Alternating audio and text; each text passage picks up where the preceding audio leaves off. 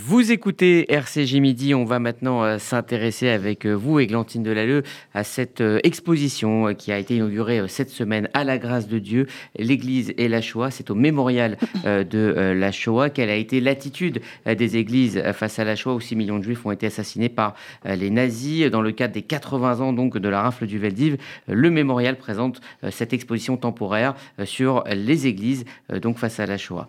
Une exposition qui permet de comprendre la position des trois églises, leur silence, protestation ou résistance.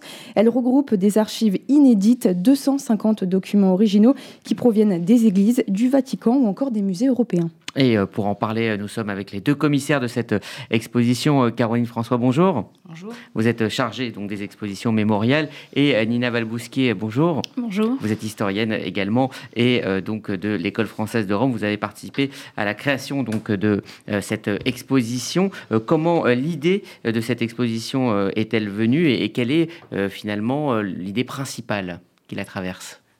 Pour le mémorial, euh, cette exposition euh, permet d'ouvrir la séquence des euh, commémorations des 80 ans des rafles de, du Veldiv et de Zone Sud et de retracer la politique, la question, l'attitude des églises face à la Shoah. Et donc on a voulu ouvrir vraiment au mois de juin cette séquence qui permet de questionner tout ce qui va se passer et notamment les commémorations également des lettres pastorales de l'été 1942. Est-ce que c'est l'idée euh, que l'on s'en fait euh, on, le disait, euh, soit le, silence, soit l'aide qui a été apportée par l'Église? Est-ce que c'est, ce sont les clichés qu'il faut démonter dans cette exposition? C'est ce que vous avez voulu faire? Oui, tout à fait. En fait, c'est une question, c'est un peu un terrain miné, hein, de plein de controverses mémoriales. Donc, en fait, on voulait essayer de mettre tout ça à plat, de présenter les faits, de présenter des, clé de compréhension en fait au public qui pourra justement euh, juger et se faire une idée à partir de nouveaux documents en partie. Et notamment donc les documents du Vatican mais pas seulement. Ce qu'on a essayé de faire c'est vraiment de croiser euh, plein de documents différents plein de fonds d'archives différents à différents niveaux, euh, non seulement au sommet de l'Église, mais aussi euh, au niveau plus local, sur le terrain. L'exposition commence sur la mémoire historique des Églises. Pour comprendre les différentes réactions euh, des Églises pendant la Shoah, il faut remonter assez loin et se concentrer sur les relations entre le judaïsme et le christianisme. On se rend compte que l'enseignement chrétien a longtemps stigmatisé les Juifs, mais tout en acceptant la défense des Juifs de ce peuple dit témoin. Pourquoi un tel paradoxe? Mmh. Oui, oui, c'est un vrai paradoxe. C'est ce que l'historien Jules Isaac appelait, après la Seconde Guerre mondiale, justement l'enseignement du mépris. Donc en fait, c'est une euh, liturgie, un enseignement théologique qui euh, affirme, euh, chrétien, qui affirme sa supériorité sur le, sur le judaïsme, donc son dépassement. Le judaïsme aurait été dépassé par le christianisme. Donc d'un côté, on a cet enseignement. De l'autre, comme c'est le peuple témoin de la passion, selon saint Augustin, il faut le préserver en vie. D'où un paradoxe où les juifs sont maintenus durant, par la chrétienté médiévale dans une infériorité juridique et en même temps maintenus en vie. Alors, euh, le régime nazi hein, s'est par la suite finalement inspiré de cet euh, anti-judaïsme religieux. Oui, en grande partie, en fait, euh, la propagande nazie, mais aussi la propagande d'ailleurs fasciste, hein, du fascisme italien, puise dans ce langage anti-juif euh, et dans certains mythes, notamment les accusations de déicide, les accusations de crimes rituels. en fait, ce qu'on a essayé de montrer vraiment dans l'expo, et je pense que ça se voit bien, c'est que les mêmes images, les mêmes gravures, par exemple, du 15e siècle, sont réutilisées en 1942, en, pleine guerre, dans, dans, un souci de propagande, pour trouver, pour trouver une légitimité, pour, légitimité, pour s'appuyer sur cet héritage-là. Alors, on dit qu'il y, a de la nuance hein, dans cette euh, exposition et vous essayez d'aborder euh, tous les christianismes, hein, le protestantisme, le catholicisme et les églises euh, orthodoxes. Ça, aussi, c'est quelque chose de, nouveau de, de regarder près finalement Oui, je crois que c'était vraiment euh, l'idée qu'on avait au départ et ça n'a jamais été euh, fait puisque souvent sur ce sujet-là, on traite de l'Église catholique et de la Shoah, du protestantisme et de la Shoah.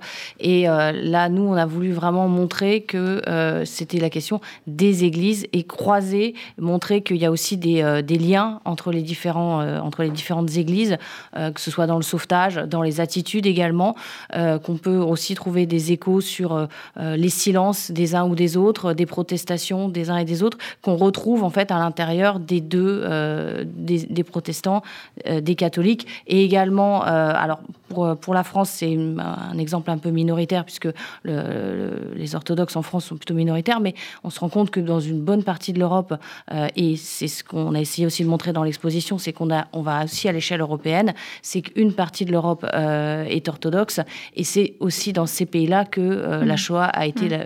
la, plus importante. Donc, on, a vraiment voulu ouvrir complètement sur les églises et non pas forcément les hommes d'église ou les mhm. fidèles. C'était vraiment aussi la question des hiérarchies euh, ecclésiastiques. L'exposition aborde les relations entre les églises et le régime de Vichy en 1940. Donc au début de Vichy, pourquoi les églises ont-elles été, si je puis dire, séduites par ce régime? Il n'y a pas eu forcément de protestation euh, au moment de la mise en place des lois euh, anti-juives? C'est une, forme d'avantage réciproque entre le régime de Vichy et les églises, puisque le régime de Vichy s'appuie sur les églises et sur la tradition chrétienne pour euh, instaurer sa légitimité en contraste avec la République.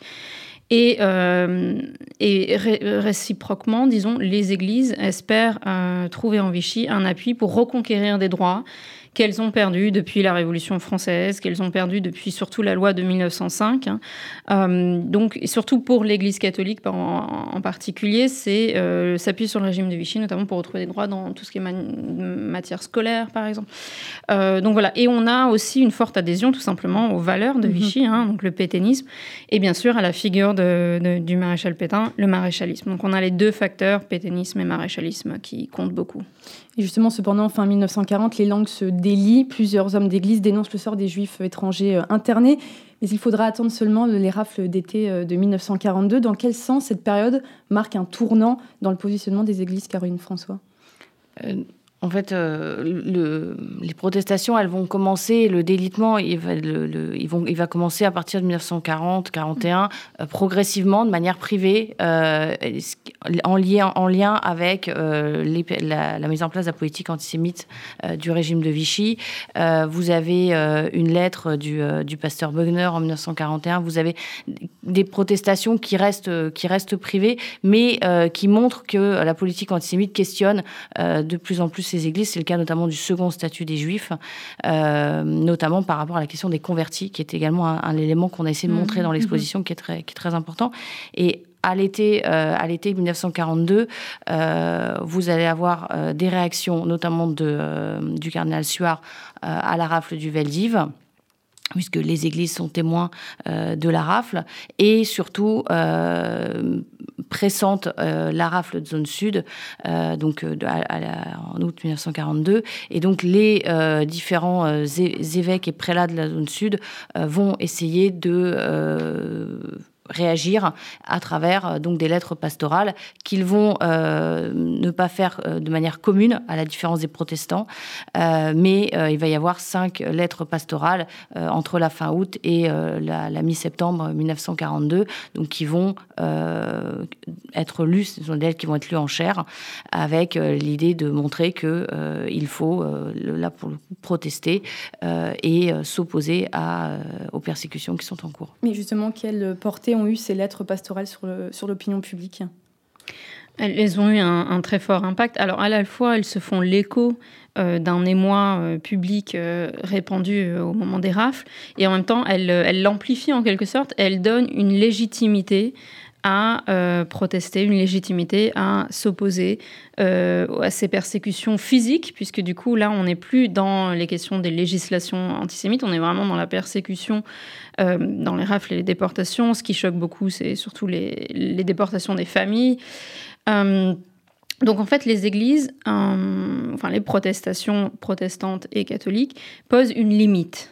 Elles ont accepté une partie du, du, du, système, enfin du système législatif antisémite de Vichy, et là, elles posent une limite, sans aller jusqu'à la rupture c'est à ce moment-là que se créent des, des, on va dire des résistants chrétiens, des groupes de résistance comme le réseau euh, Amitié chrétienne. Comment ça s'organise, ces, ces, réseaux? Alors en fait, Amitié chrétienne est déjà un peu antérieur. Hein. c'est vraiment un réseau pour le coup pionnier. Ce qu'on a essayé de montrer aussi, c'est que ces réseaux sont très euh, interconfessionnels, euh, protestants, catholiques souvent. On a des réseaux qui en fait se forment déjà avant. Donc, par exemple, la CIMAD, c'est tout au réseau protestant, c'est vraiment le comité de Nîmes, bien sûr. C'est tout autour des de la question des, réfugiés euh, étrangers notamment. Mais c'est vrai que ces protestations de 1942, elles donnent plus d'impact, elles donnent plus de, plus de légitimité. Mais c'est vrai que les amitiés chrétiennes et les cahiers du témoignage chrétien, c'est déjà novembre 1941.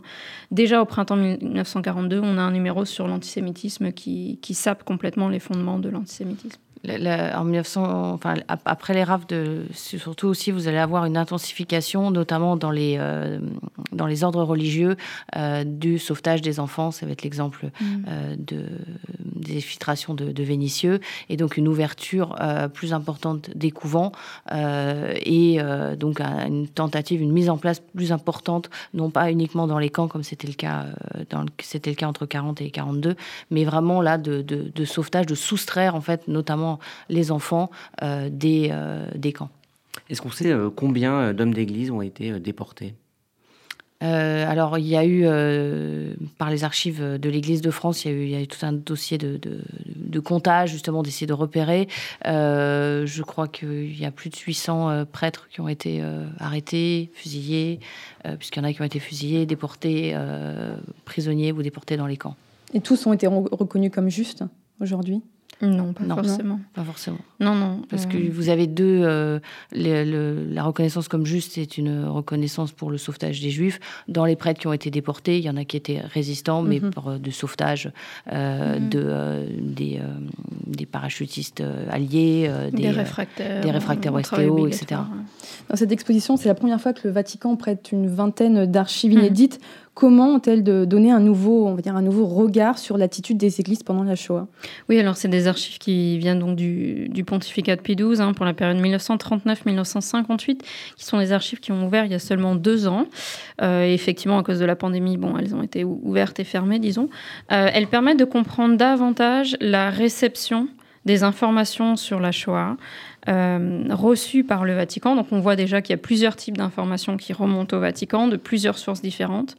Et euh, ce qui est intéressant, c'est de voir les raisons, de, euh, les motifs, disons, du scepticisme et de la réserve du Vatican. Pourquoi le pape n'a pas parlé explicitement, n'a pas condamné explicitement, ce qui motive les démarches diplomatiques ou non, et l'action humanitaire, disons, en coulisses. Justement, pourquoi le pape XII a été une figure ambivalente? Alors, le, disons, au-delà du pape, c'est vraiment. Parce que l'exposition commence avec une photo de, du papy. Mais en fait, justement, c'est une photo qui invite à aller au-delà, parce qu'on le voit de dos et on le voit au milieu de la foule. Donc, en fait, c'est un peu cette foule, nous, qui nous intéressait aussi, c'est d'aller au, voilà, au-delà de Pie XII. Euh, parce qu'en fait, alors c'est vrai que l'Église romaine, euh, l'Église catholique euh, romaine est très hiérarchisée et très pyramidale, mais tout ne remonte pas au pape et tout ne dépend pas du pape. On a un peu trop tendance à, à voir l'Église comme ça, alors que dans la réalité des faits, il y a beaucoup d'initiatives qui sont prises localement en fait par mhm. des, des, hommes de, des hommes et des femmes de terrain qui ont pris des risques. Et, euh, et donc c'est vrai qu'au niveau du pape, on est plutôt dans une logique très diplomatique. En fait, c'est un vrai gouvernement et le Vatican entend rester neutre, entend rester impartial et neutre. Et euh, du point de vue du Vatican, euh, protester au nom des Juifs, ce serait une interférence en fait dans la politique des États. Donc c'est pour ça que le Vatican est en retrait euh, sur cette question au niveau des protestations publiques. Après, il y a une aide humanitaire qui est plus généralisée, hein, qui est envers les réfugiés. voilà, c'est pas spécifiquement pour les Juifs, hein, contrairement à ce que mhm. disent un peu les discours apologétiques, mais ça peut parfois, disons, les englober. Euh, comment expliquez-vous, euh, Caroline François, que le pape Pie XII soit le, symbole de l'attitude de l'Église? Euh, Alors évidemment, c'était le leader, mais quand on pense à l'attitude de l'Église pendant la Shoah, immédiatement, son nom vient en tête.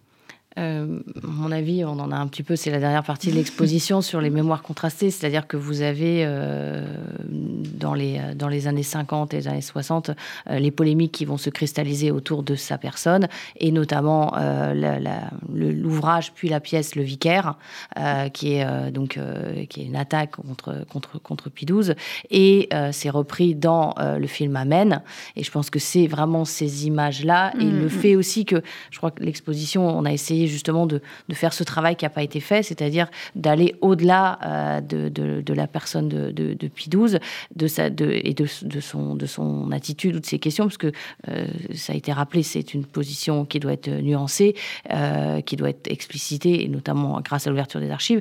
Et l'idée, c'est de montrer qu'au-delà de, de, Pie XII, aucune des églises, que ce soit l'Église catholique, l'Église protestante, ne sont des monolithes, mm-hmm. ni en France, ni en Europe, et qu'au contraire, c'est la diversité qu'il faut regarder et aller au-delà de cette personnalité et qui a été enfin, on le voit dans, même dans la presse, on a, on a beaucoup travaillé mm-hmm. sur la, presse dans l'exposition, euh, les polémiques euh, et se sont cristallisées, en fait, mais ce sont des polémiques qui sont médiatiques, euh, qui sont cristallisées autour de sa personnalité et qui ont un petit peu empêché d'aller au-delà de faire ce travail d'histoire qu'on a essayé de faire.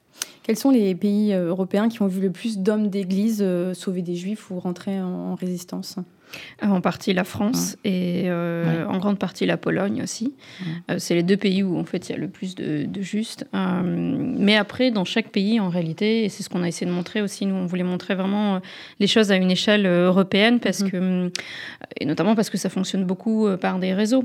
Et on a essayé de montrer aussi le rôle central de Genève, par exemple, dans la circulation de l'aide et de l'information. Alors, de nouvelles archives sont, disponibles. Vous avez euh, travaillé sur, sur des nouveaux documents. Est-ce que vous pensez l'une et l'autre qu'il reste des choses à, découvrir sur cette histoire? Euh, alors moi, c'est mon projet de recherche euh, à vie, donc oui, je pense qu'il reste beaucoup de choses à découvrir.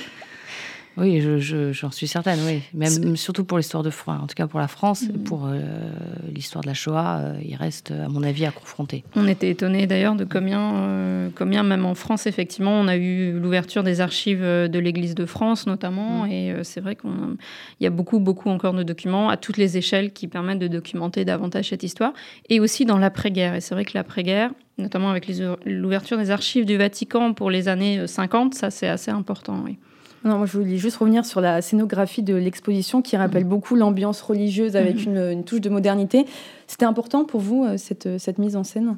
Ah oui, je crois que c'était c'était essentiel parce que euh, l'exposition, elle est elle est très riche, elle a beaucoup beaucoup de documents d'archives. Le risque, même par rapport au sujet, euh, était que ce soit une exposition qui soit soit euh, austère et euh, ce qu'on vraiment, enfin c'était c'était vraiment ma priorité, enfin notre priorité, mmh. ça a été de la, de la, de la rendre la plus moderne possible. On a eu la chance de travailler avec une l'agence Designer Unit qui nous a vraiment fait une scénographie qui à la fois on retrouve, c'était important aussi de retrouver retrouver euh, les codes architecturaux, mm. euh, les, colonnes, les vitraux, etc., tout en ayant euh, à la fois un graphisme et une, des, couleurs, une modernité qui, qui, qui permettent de donner aussi envie aux visiteurs de passer du temps, qu'elle soit agréable et également qu'il y ait beaucoup de dispositifs numériques, mm. audiovisuels, mm. des pauses pour justement voilà, donner, ne, ne, pas tomber dans une exposition catalogue euh, indigeste.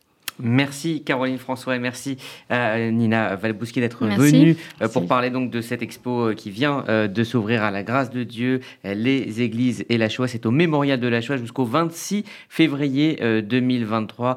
merci Glantine Delalleux d'avoir préparé ce, ce, dossier. Vous écoutez RCJ Midi.